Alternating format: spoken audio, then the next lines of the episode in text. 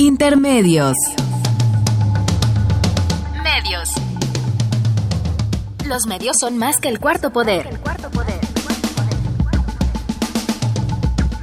Los medios son más que el cuarto poder. Intermedios. Con Tania Rodríguez y Juan Manuel Valero. Tania Rodríguez y Juan Manuel Valero. Intermedios. Fábrica inigualable de héroes y villanos.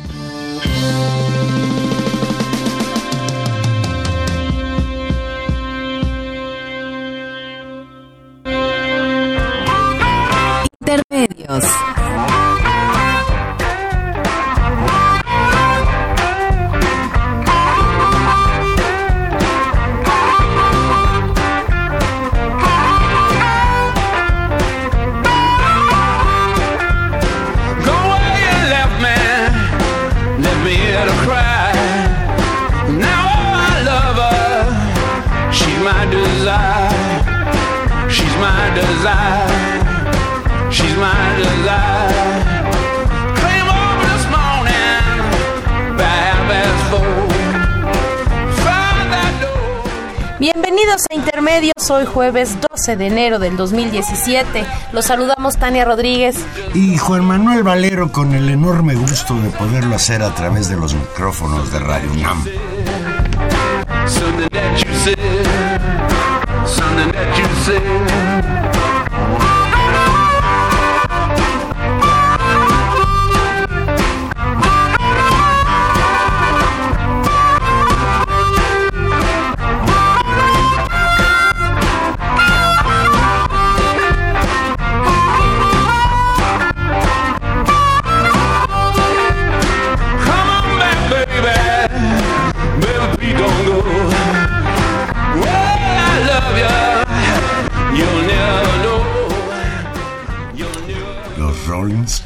Más bluseros Que nunca. o más blu- o tan bluseros como al principio, diría aquí nuestro que, a productor. mí lo que me da enorme gusto es que sigan haciendo discos.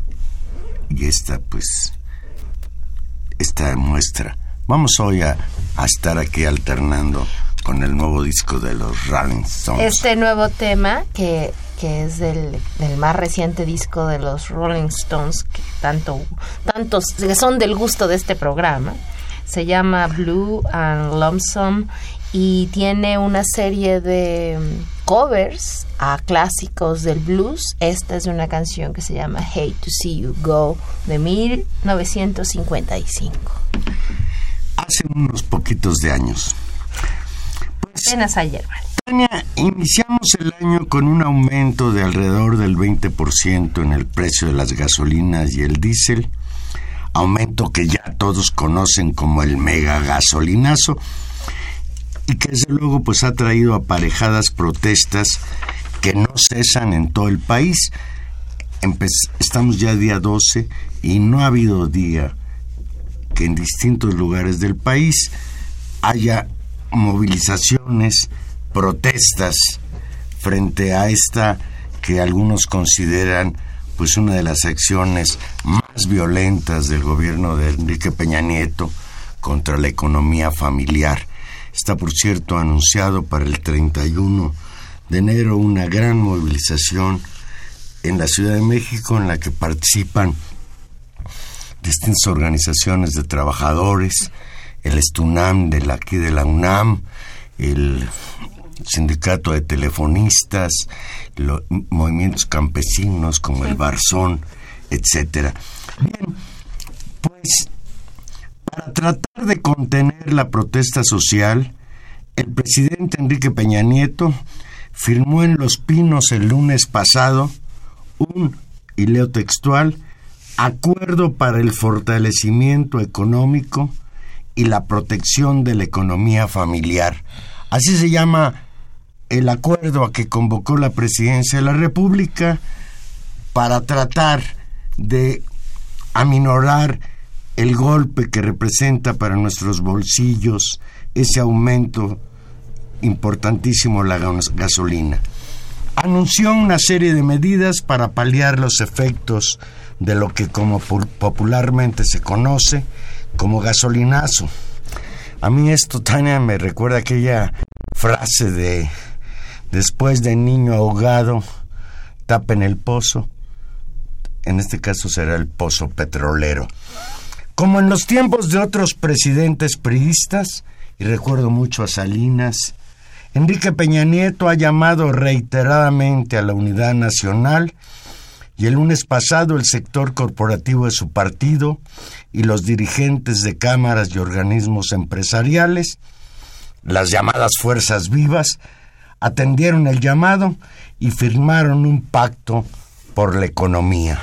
Pues sí, pero este pacto, y hay que, hay que señalarlo a diferencia de, de otros momentos históricos y de esta tradición de los grandes acuerdos digamos, inter, interclasistas, en los cuales el gobierno se paraba en el centro y convocaba, como tú decías, a las fuerzas vivas, a los, a los, a los grandes intereses, a las grandes organizaciones de trabajadores, de campesinos y de los empresarios. En esta ocasión, este acuerdo con, pues es, fue notoria la ausencia como, como referente de la, de la Organización de los Empresarios de la Confederación Patronal Mexicana, quien rechazó participar a pesar de que eh, el presidente ha asegurado que México tiene una economía fuerte, dinámica y competitiva.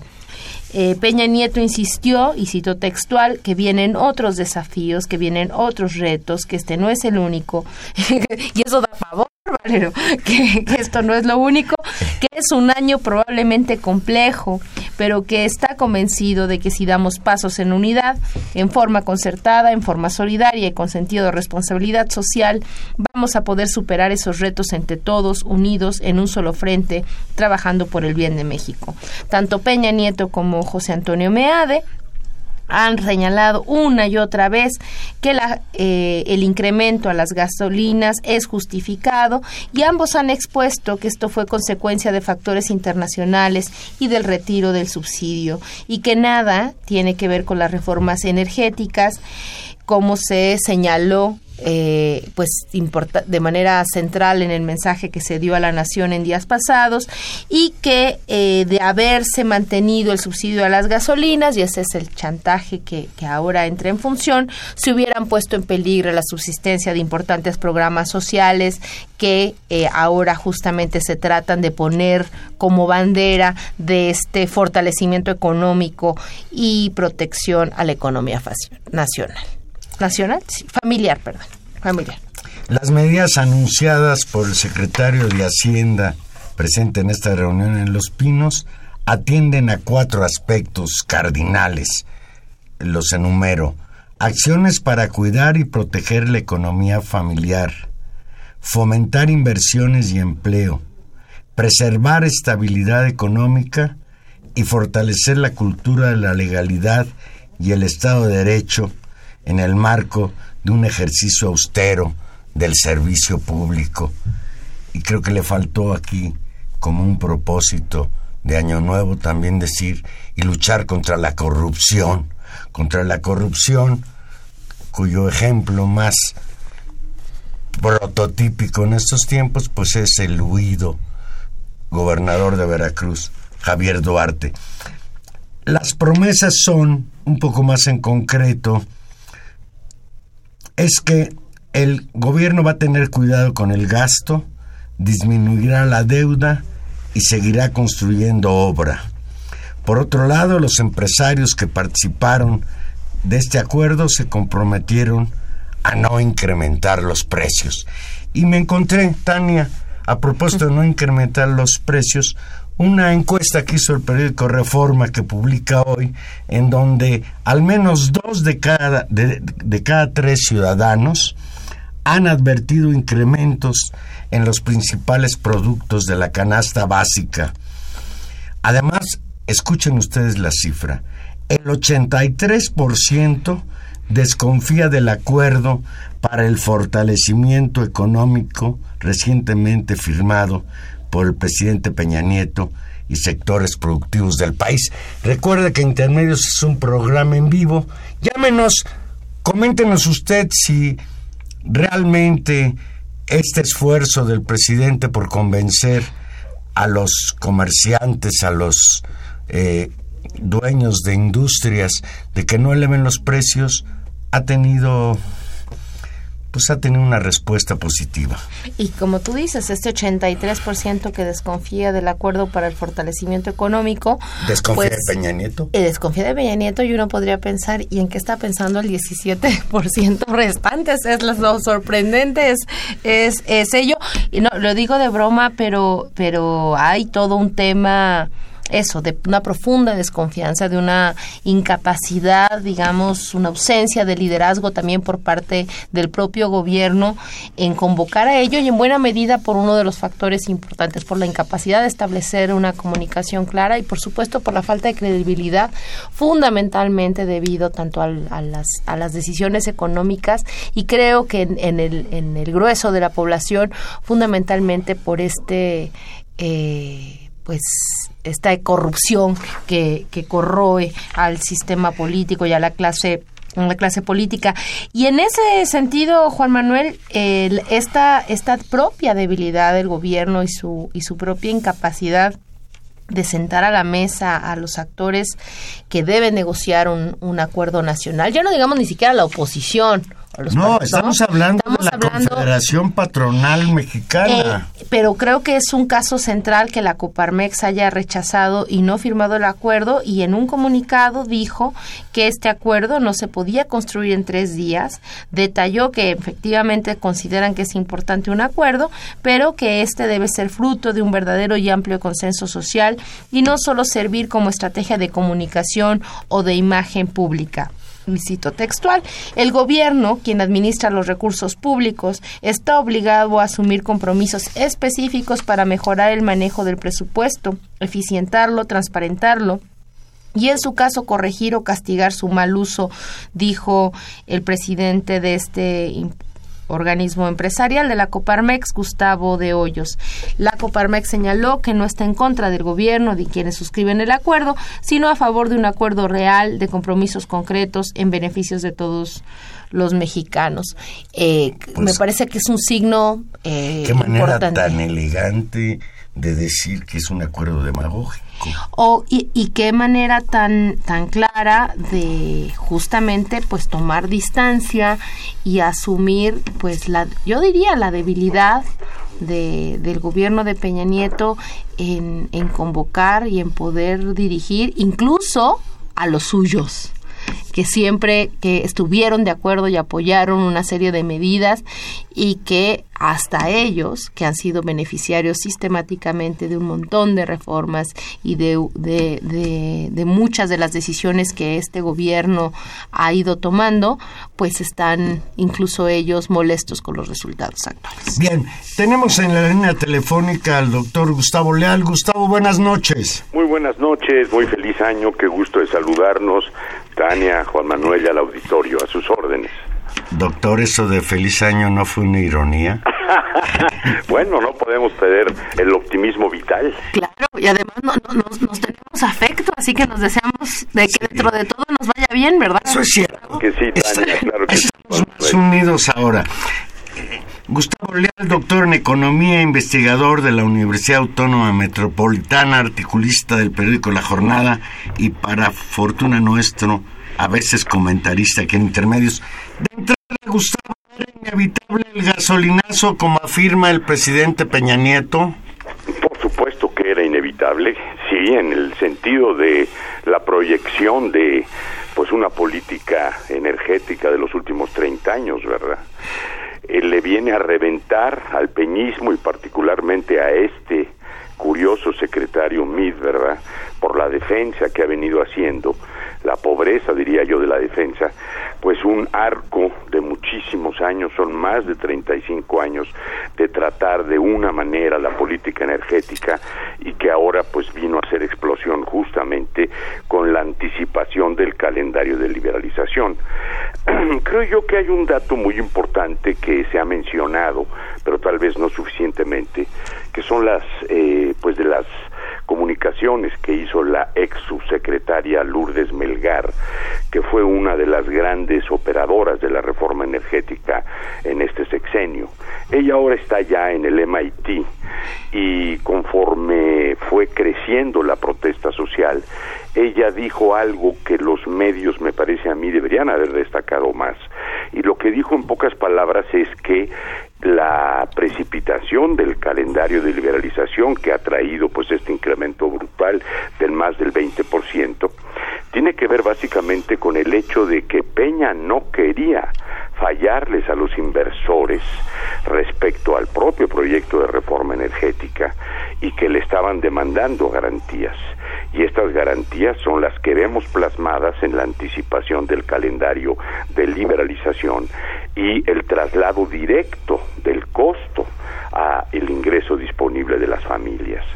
Así que en ese sentido podríamos empezar justamente por señalar que la salida que podían haber tomado en este caso para no afectar directamente los ingresos de las familias era haber operado de manera diferente el déficit eh, que evidentemente esto va a traer en el presupuesto.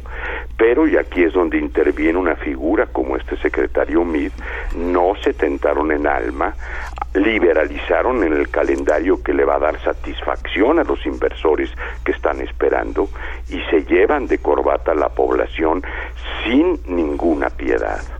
Es más, estos programas que ahora están votando ridículamente, me parece a mí, de prestaciones sociales, el mismo acuerdo un poco enclenque que se firmó el viernes pasado, todo esto viene después de la protesta. En ningún momento lo contemplaron al principio y aquí hay que señalar directamente a José Antonio Mid como secretario de Hacienda.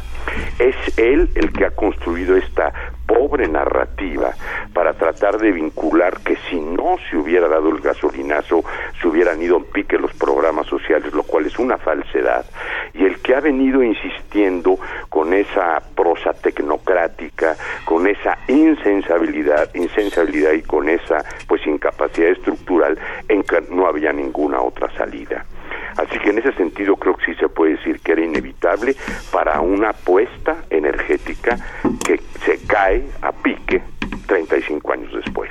Es, es, es muy interesante esto, esto que señalabas y en alguna otra ocasión, Gustavo, hemos, hemos conversado sobre los efectos, digamos, de esta pues yo diría sobre estos intereses y la ideología neoliberal que, que atraviesa una serie de, de, teorías y de acuerdos y de intereses muy concretos que hace que estos eh, actores que toman decisiones sigan por una ruta sin ver como sin sin sopesar totalmente las consecuencias que un que decisión de esta magnitud iba a traer claramente en el descontento público. Y vemos y, vayamos por partes con respecto a eso. Es decir es, es increíble que por cumplir compromisos con ciertos sectores y por creo unos por un lado y otros al mismo tiempo por estar tan convencidos de que la liberalización del mercado es es la panacea a todos los problemas en cualquier momento eh, generan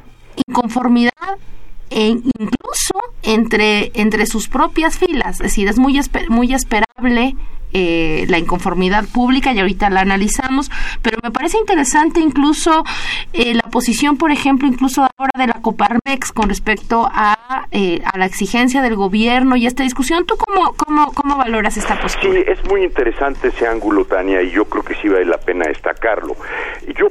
quería sentar en primer lugar la pobreza de la respuesta tiene que ver con el fin de este arco, ¿verdad? Es una decisión que viene de 35 años atrás. Y aquí es donde también es muy interesante ver esta posición de la Coparmex. Lo que muestra, pues, es el desplome absoluto de la antigua figura presidencial, ¿verdad?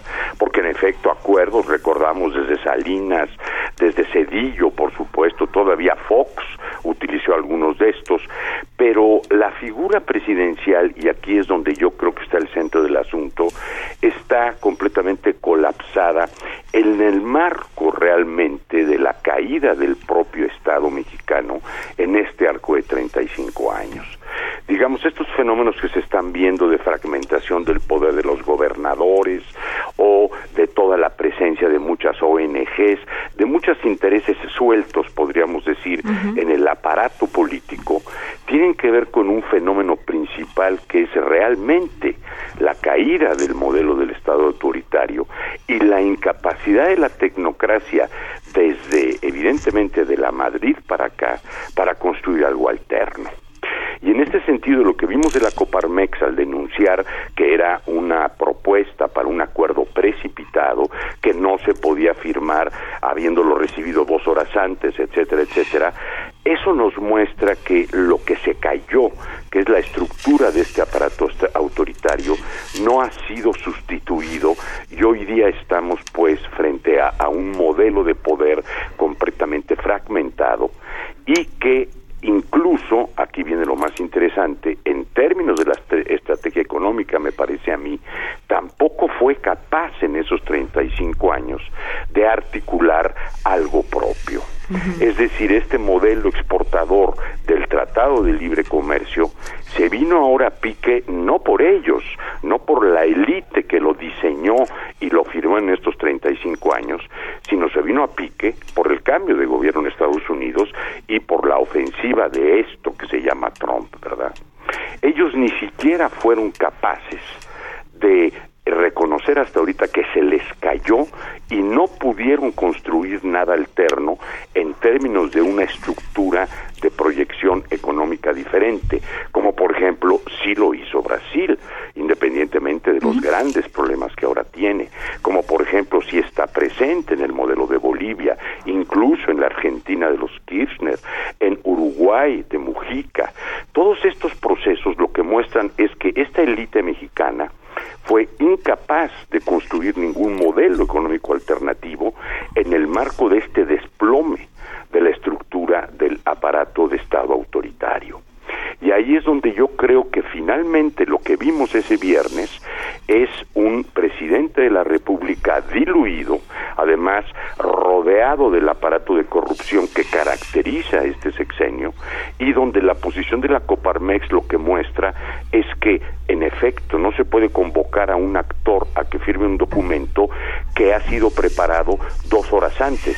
¿Y quién es el que preparó eso? ¿Qué es lo que tiene el documento? Aquí volvemos, esa falta de imaginación del secretario Mid. Lo que pusieron ahí son una bola de buenas intenciones tratando de recuperar ese aire del antiguo presidencialismo, pero la propuesta es de una mediocridad absoluta. Y lo que han venido haciendo todos estos días, incluso hoy que presentan el de prestaciones económicas, es igualmente de una pobreza solo responsabilidad de José Antonio Mid. Me parece a mí que eso es lo que estamos viendo, es un arco de 35 años de caída de un régimen autoritario incapaz de generar un nuevo modelo en esos 35 años y que luego se los arrebata el fenómeno Trump y se quedan realmente sin nada más que mostrándonos la mediocridad que tienen tanto Peña como su secretario de Hacienda.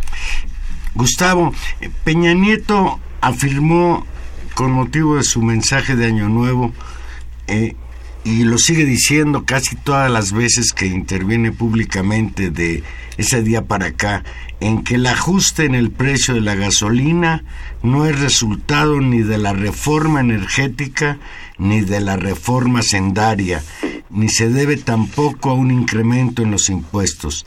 Refleja más bien esta medida el aumento en los precios internacionales de la gasolina.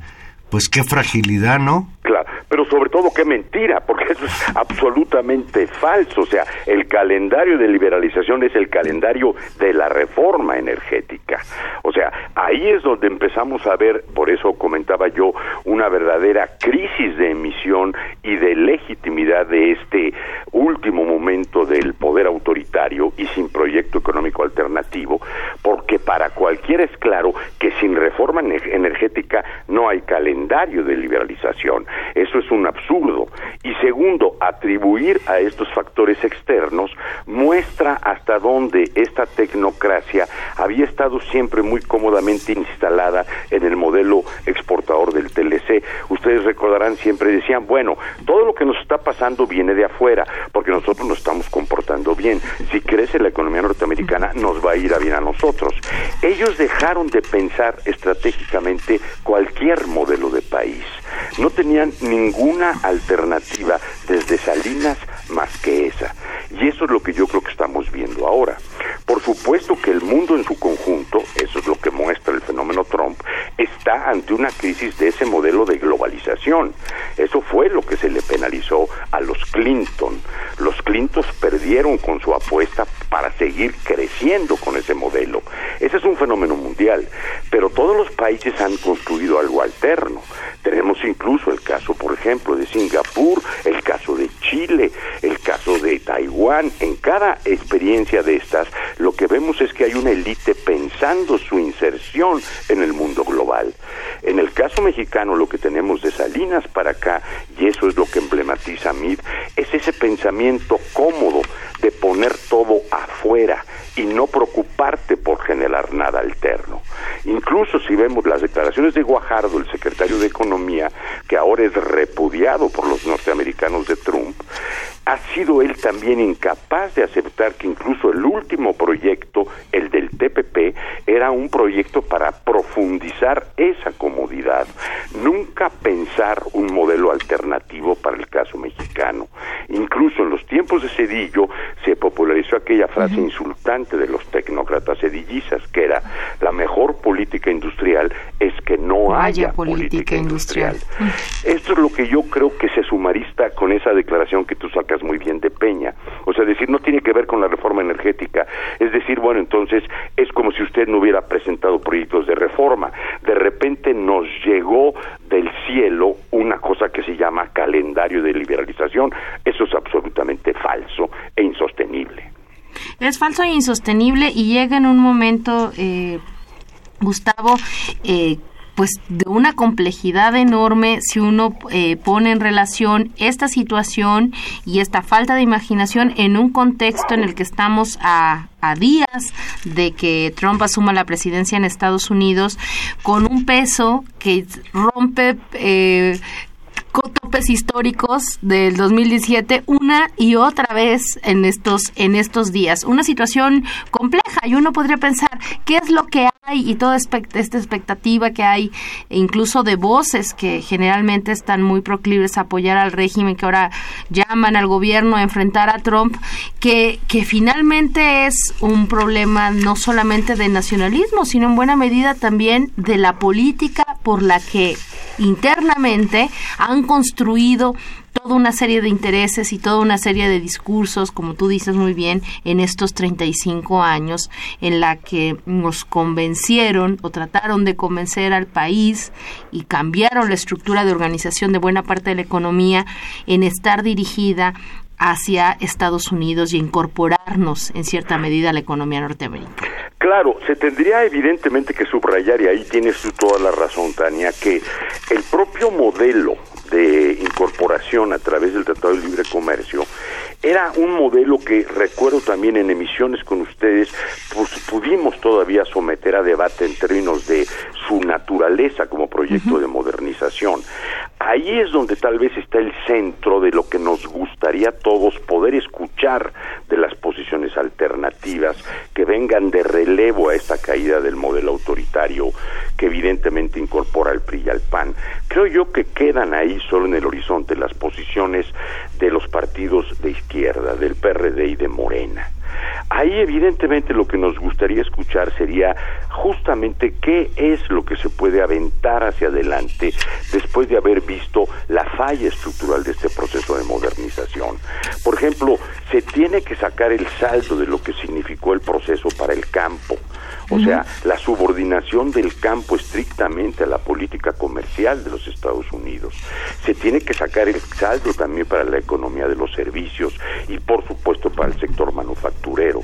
Y yo lo que recuerdo muy bien que habíamos tenido oportunidad de conversar nosotros es que en el centro del proyecto de modernización de Videgaray, el de Peña, el gran pendiente justamente era eso, intentar colocar a México a partir de este paquete de 14 reformas, regresando a los jóvenes salarios de menos de 4 mil pesos con tremenda devastación ambiental, era un proyecto evidentemente insuficiente para un país de 120 millones de mexicanos y sobre todo para la gran mayoría del sector del campo, para la gran mayoría de los trabajadores y para el gran sector informal.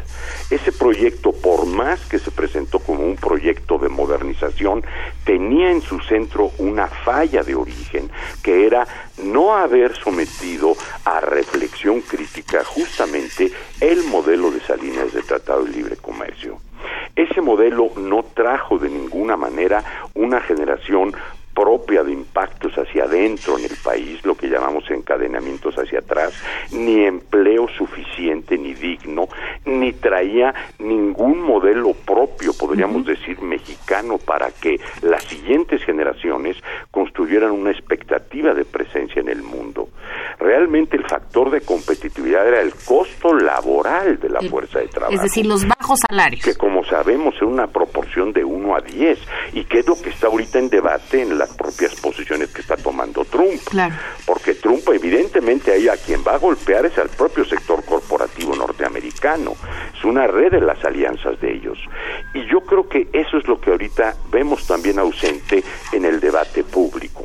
Tenemos mucha queja por parte de muchísimos de los actores, pero yo veo poca propuesta en el sentido de decir, bueno, en este momento, ¿qué vamos a hacer como proyecto alternativo de país?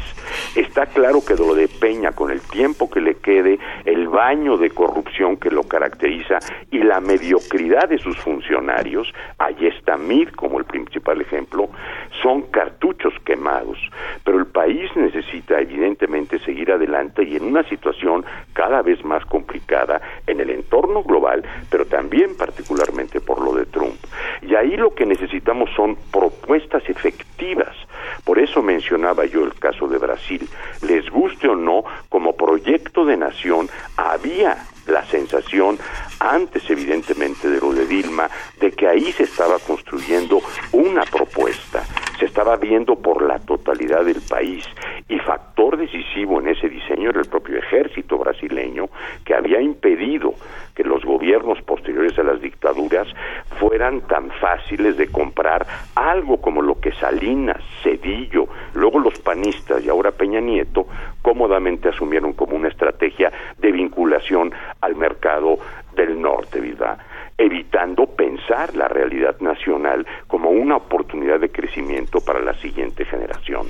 Y creo yo que eso es lo que está faltando.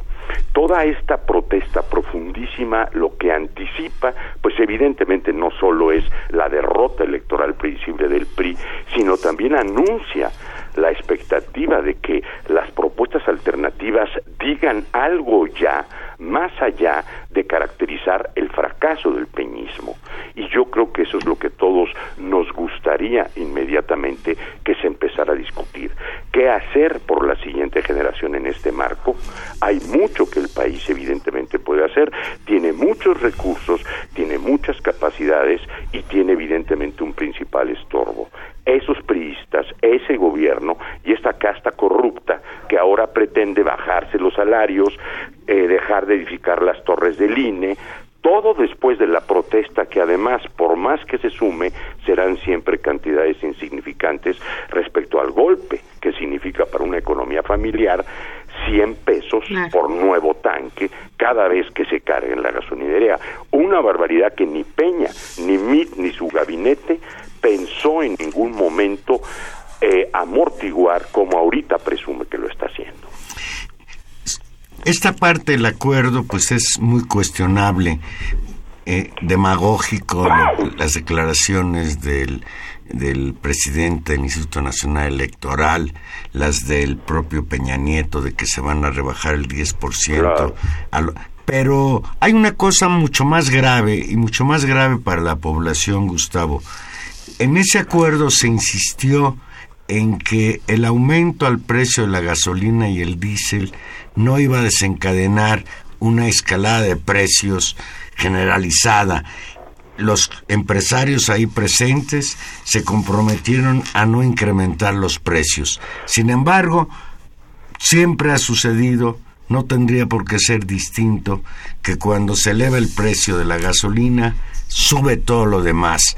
Y esto, pues, es, un, es una cuestión que en poco tiempo habremos de percibir en nuestros bolsillos y sobre todo me estoy refiriendo a los más de 60 millones de mexicanos muy pobres. Claro. Sí, yo creo que tienes todísima la razón. Ese es el centro de la mentira de Mid al plantear que no había de otra. Hay una declaración todavía más bárbara en la temporada navideña, ¿verdad? Que es el, galo- el que el gasolinazo, dijo Mid, es para la defensa de las siguientes generaciones, ¿verdad? Hay otra igualmente ridícula de Miquel Arreola diciendo que si no hubiera habido gasolinazo hubiera colapsado el sistema de salud, ¿verdad? Todo este conjunto de declaraciones yo creo que apuntan centro de lo que tú enfocas. Sí, el efecto va a ser verdaderamente alto. Y aquí yo creo que hay que sacar a colación ese paso atrás que dio Castrens en el Banco de México.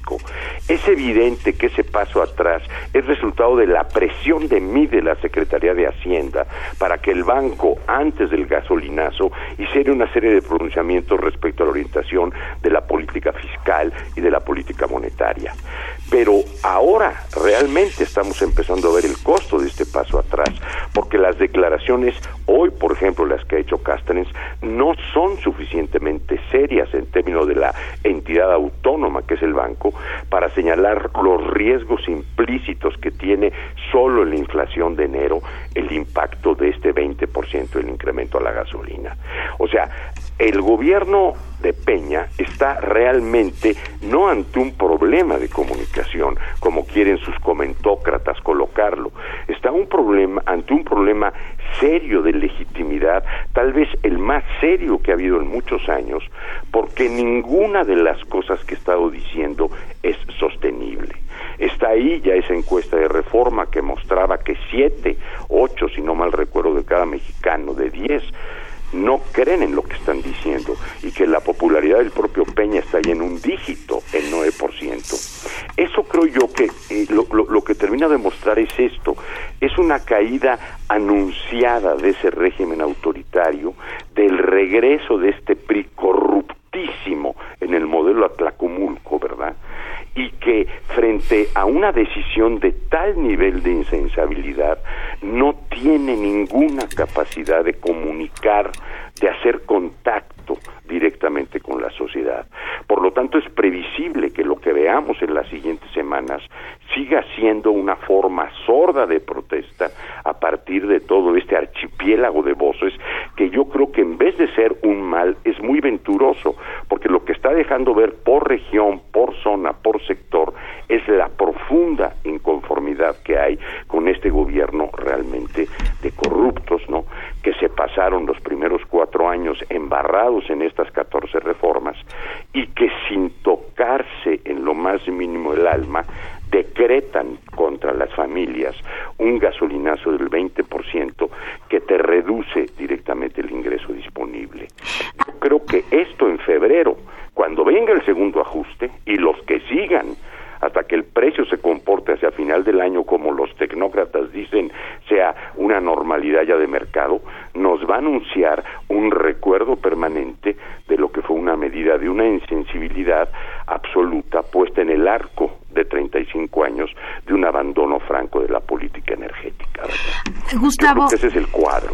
Sí, es, es, es notable en esta, en esta descripción que haces eh, y con los datos que tenemos de las, de las encuestas, es claro el costo altísimo que esta decisión tiene. Y ahí yo te pregunto tu opinión sobre algo que incluso a mí me cuesta trabajo entender. Esta es eh, ceguera, irracionalidad, necedad teórica, a una, a una especie de, de, de, de decisiones políticas que están mucho más enfocadas a los, a una expectativa de, de muy corto plazo de este grupo político y que pone en riesgo, pues claramente lo que tú decías, la, la, la viabilidad de una reelección, los triunfos del propio PRI. Es decir, ¿Cómo, más allá, digamos, de este, de este balance eh, que nos has hecho en términos económicos, eh, hay, un, hay una realidad política que viene acompañada con esto? ¿Cómo, cómo tratas de entenderla? Sí, yo creo que, Tania, hay que recordar aquí, eh, está en- también entre los comentócratas esta idea de que lo anticiparon borrando lo que yo señalaba de lo que dijo la ex subsecretaria Lourdes Melgar, ¿verdad? Diciendo que, bueno, lo anticiparon con esta lectura siempre desde arriba, siempre priista en su cerebro, para que la gente lo olvidara respecto al 2018. Hay que recordar que cuando elevaron el IVA, con Cedillo, lo recordarán ustedes, del 10 al 16 por 15 y luego al el 1% más que le metió Calderón, eso nunca se olvidó. Esas cosas no se olvidan. Se expresó justamente en el primer gobierno dividido Exactamente. de 97. Eso nunca se olvidó. Nunca se olvidó. Y la Roque Señal nunca se olvidó. Luego él trató evidentemente de explicar muchas cosas, pero ese incremento del IVA que si ustedes recuerdan también hemos tratado en emisiones de ustedes, estaba contemplado en el proyecto original de Peña, desaparecer la tasa cero alimentos Sí. y medicamentos y elevar el tipo de IVA que finalmente los maestros con su protesta pues nos dieron la protección nacional de que no lo pudieran hacer, eso fue en 2013. Eso no se va a olvidar. Es una lectura típicamente priista de pensar que esto está anticipando, es pensar con ese Estado autoritario que se vino abajo y que no ha sido capaz de, ser, de reconstruir nada, ¿verdad?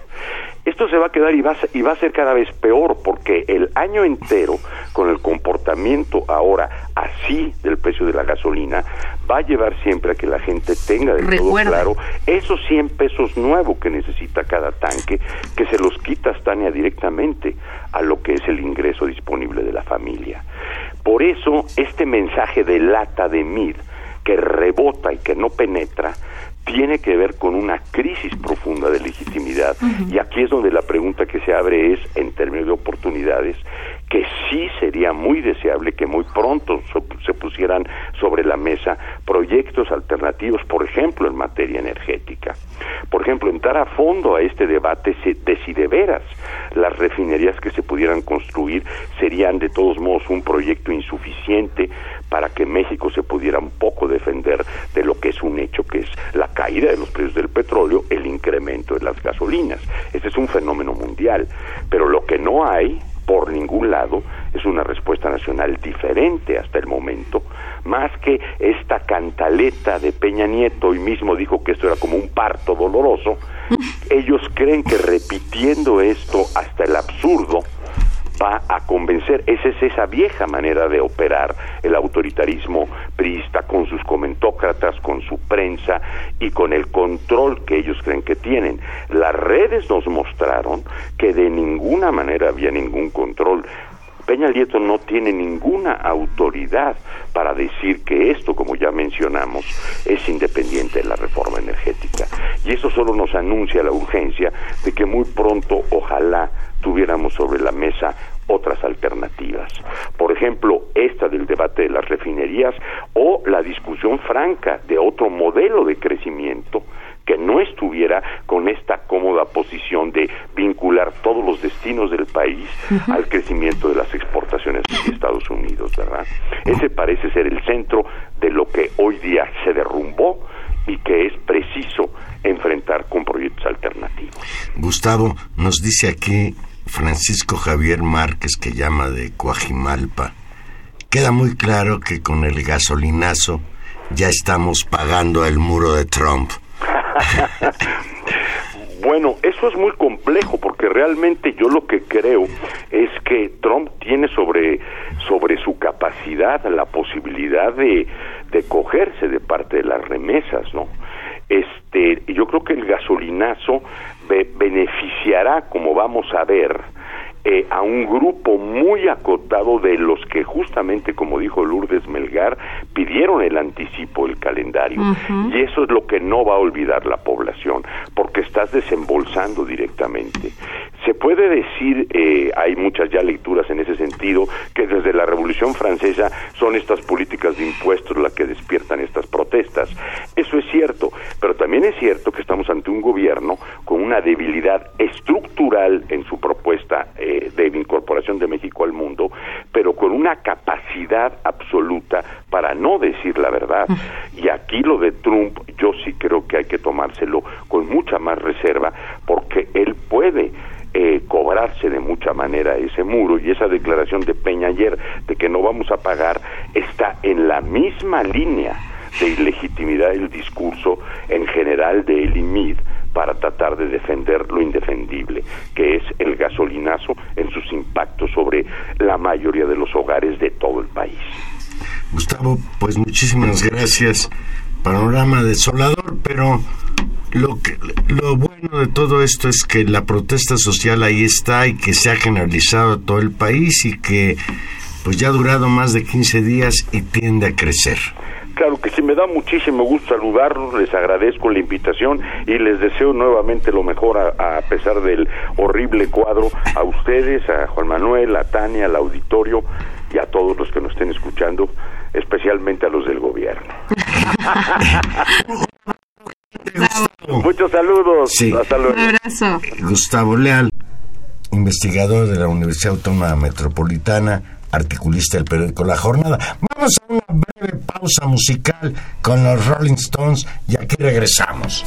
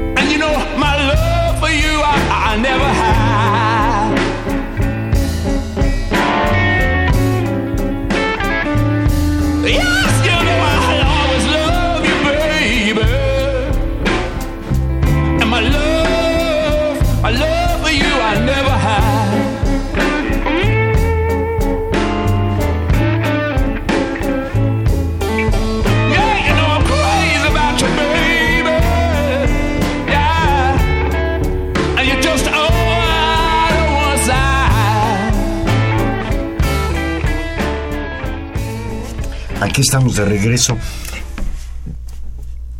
Dentro de muchas cosas que nos dijo muy importantes Gustavo Leal, a mí la que se me queda muy grabada, Tania, es esta cuestión. Somos un país rico en petróleo. Somos una potencia mundial. Y no ha ido aparejado ese, esa riqueza petrolera con la construcción de refinerías que nos permitirían no ser dependientes de la gasolina Oye, ¿la que iba a se Calderón? produce en Texas. Pues no la, no la construyó. Y tiene que ver con esto que dijo. En esto todos perdemos, pero hay quien gana. Ah, claro. Y de acuerdo con lo que dicen algunas gentes, son los productores de gasolina de Texas los que prácticamente han prohibido que en México haya refinerías. Sí, y, y hay... Sería muy interesante que pudiéramos saber quiénes son los dueños de las nuevas gasolineras, Hidrocina, Oxo y todas estas, y quiénes son los dueños de los transportes que abastecen la gasolina, que la traen de Estados Unidos, porque ahí es donde están las mayores ganancias. Y esto sería interesante averiguarlo, porque sí, pues el gobierno está perdiendo en credibilidad, pero hay alguien que está ganando. Por supuesto. Dice Manuel Guerrero, buenas noches Manuel, dice, ¿cómo vamos a tener confianza en Enrique Peña Nieto si es un mentiroso incorregible? Dijo que no subiría la gasolina y ahora dice que no vamos a pagar el muro de Trump. Yo creo que lo del muro de Trump es parte de la amenaza, pero sí, efectivamente, ¿cómo Peña Nieto no, no ve sus, sus discursos anteriores cuando prometió que ya no iba a haber ni un aumento más a la gasolina? Es algo que es difícil de entender y de digerir. Silvia García dice, no creo nada que según instancias internacionales sí, lo que lo que lo que eh, lo que Peña Nieto hizo es dejar de subsidiar la gasolina para favorecer al capital extranjero. Pemex antes fijaba el precio y ahora son los famosos inversionistas. Y aquí lo que también estamos viendo es el desmantelamiento de la paraestatal. y su privatización, es decir, sectores centrales, pero no solamente de Pemex y también de la de la generación de luz y todo todo el sector energético que además hay, hay que decirlo tiene un papel estratégico. Y ya notamos a inicios de año y a finales del año pasado los efectos digamos de eh, la especulación y de la centralización digamos de, eh, de la venta de un recurso central como es la gasolina ¿no? Es decir, ¿qué pasa cuando eh, se decide por diversas razones no distribuir sobre eh, ciertos productos.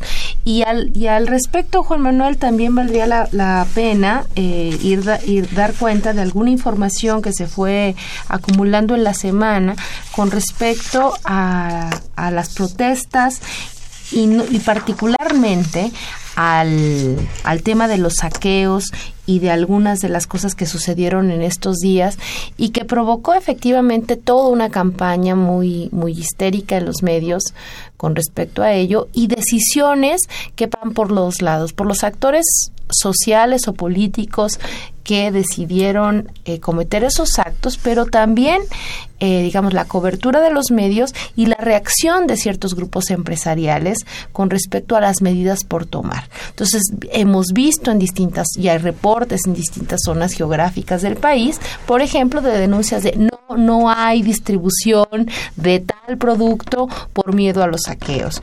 Las, las tiendas tienen eh, barricadas en ciertas zonas o se hacen accesos pequeños eh, para las entradas en, cierta, en ciertas zonas del país, lo que va generando que son decisiones, digamos, de actores privados de grandes actores privados, ¿no? Eh, que, que tienen un efecto no solamente económico, sino también político con respecto a la situación del país, que generan efectivamente enojo, pero también generan incertidumbre con respecto a un contexto político. Me parece que ahí también hay, hay una, un signo claro de descomposición y de debilitamiento eh, del Estado, a pesar de las voces que dicen que eh, algunos de estos actos han sido eh, promovidos desde algunos sectores del gobierno. Bueno, incluso hay unos que están documentados. Mira, yo me encontré en la revista Proceso, en su página en internet ayer, un reportaje de nuestro amiguísimo José Gil Olmos, periodista de la revista Proceso. Saludos a José. Y leo textual lo que José Olmos plantea respecto a algunos de los hechos estos de los saqueos. Eh, su reportaje se llama Las camisas rojas del PRI. Leo textual. Todo parece indicar que al PRI ya no le importa perder las pocas posibilidades que tiene de ganar la presidencia en las elecciones de 2018 y está decidido a terminar a cualquier precio su obra de privatización y venta al mejor postor de los recursos naturales que aún quedan en el largo proceso del neo- neoliberalismo que ha compartido principalmente con el PAN durante los sexenios de Fox y Calderón. Sigue Gil Olmos. La reciente liberación de los precios de la gasolina ha acelerado el encono social en contra del PRI y de todos los partidos que aprobaron la reforma energética, con lo que según el gobierno peñista nos iría mejor a todos los mexicanos, pues ya no habría aumento de precios de la gasolina, la luz, el diésel, el gas. La decisión tomada por el gobierno de Peña Nieto fue apoyada al 100% por el PRI, que en el Estado de México implementó una estrategia de generar violencia con saqueos a tiendas y comercios a través de una estructura social y electoral llamada Marea Roja o Camisas Rojas. Recordemos que la tarde y noche del primero de enero justamente empezaron saqueos en los municipios de Villa Nicolás Romero y de Naucalpan y días después se extendieron a otros eh, eh, municipios, particularmente en Ecatepec, donde se comentó haber la estrategia de llegada con gente vestida de camisa o chamarra roja, organizando a grupos de 20 o 50 personas que saquearon negocios en un tiempo determinado de media hora bajo la anuencia incluso de la policía. Ahí comenzaron los saqueos, dice el reportaje de proceso, que luego se extendieron como incendios sin control a varios lados del país, lo que preocupó al gobierno federal porque se estaba convirtiendo en un conflicto social con implicaciones económicas y tintes de seguridad nacional. Por eso fue que se mandó al ejército y a la gendarmería para sofocar los atracos masivos. Eh, deberíamos recordar, y lo recuerda eh, justamente José Gil, que esta marea roja o camisas rojas surgió en el marco de la estructura política electoral en el Estado de México, justamente en las elecciones del 2006, al amparo, digamos, de... Eh, de pues de este grupo poderosísimo de, de Arturo Montiel, que por cierto fracasó en su intento de ser el candidato del PRI a la presidencia de la República, porque del, porque el madrazo pues se impuso. Lo, no, lo exhibió como un Pues ladrón, como lo que es el señor Montiel. Pero mira, ahí está la marea roja y las camisas rojas. Pero yo estoy de acuerdo contigo, Tania. No podemos solo decir que quienes han hecho estos actos tienen que ver con que son manipulados. También ha habido gente, pues, que quizás llevada por pues por su propia situación. por el ambiente o por, Por ambiente. por una, por un ambiente de enojo que combinado con una desconfianza generalizada de las instituciones y con, digamos, el ejemplo masivo de que la corrupción, del no respeto de la ley en este país no pasa nada y de la sistemática, ahora sí que el sistemático despojo, ahí sí en términos generales y masivos de, de, de, de de la clase política robando pues el dinero público, pues ¿por qué no ir y robar en una tienda? ¿no? Es decir, eh, ahí hay como una especie de permisividad social eh, ante, ante la cometida de delitos y ante el no respeto a la ley porque asumimos que efectivamente si de algo carece desgraciadamente la sociedad mexicana es del respeto justamente a las leyes y al ejercicio de la justicia. Y además ahí viene, con todo esto, la amenaza de la reforma a la ley de seguridad nacional, Y que puede ser un... un- que implica darle carta de naturalidad a la militarización, a la acción del, del ejército como policía, lo cual pues nos presenta un panorama bastante complicado. Creo que aquí lo único digno de reconocer y sentirnos en ese sentido bien es cómo ha actuado la sociedad civil, el comportamiento de la sociedad civil que se expresa en estas movilizaciones, en esta protesta que ya se ha vuelto permanente a partir del primero de enero de 2017. Si 2016 fue un año para el olvido, Tania, el 2017 pinta como un año, como un año terrible como un año duro. como un año muy duro y en el que pues los gasolinazos luego provocan incendios. Bueno, y, y ahí tal vez retomar para, para ir cerrando y no vernos tan, ta- tan catastróficos, esperar que la ausencia de creatividad, de inteligencia, de alternativas, de imaginación, eh, pues de, de amplios sectores de la clase política, de la clase política, pues no contamine o no sea un simple reflejo de la ausencia de todas estas, de estas alternativas y de esta creatividad necesaria en la sociedad mexicana y que durante este año duro pues veamos también surgir resistencias, organización y la capacidad de todos nosotros de imaginar que, que vale la pena seguir pensando que, que México es un país viable, ¿no? Pero bueno, vámonos, vámonos, vámonos ya. Aquí estuvimos hoy con ustedes don Humberto Sánchez Castrejón en los controles técnicos, Gilberto Díaz Fernández en la producción y en los micrófonos. Tania Rodríguez, nos escuchamos el próximo jueves a las 8 de la noche aquí en Intermedios. Y abríguense porque el que también está muy bravo es el frío. Ya hay la amenaza de una nueva onda fría para la semana que entra, pues nos vamos a volver pingüinos. Ya nos vamos. Buenas noches.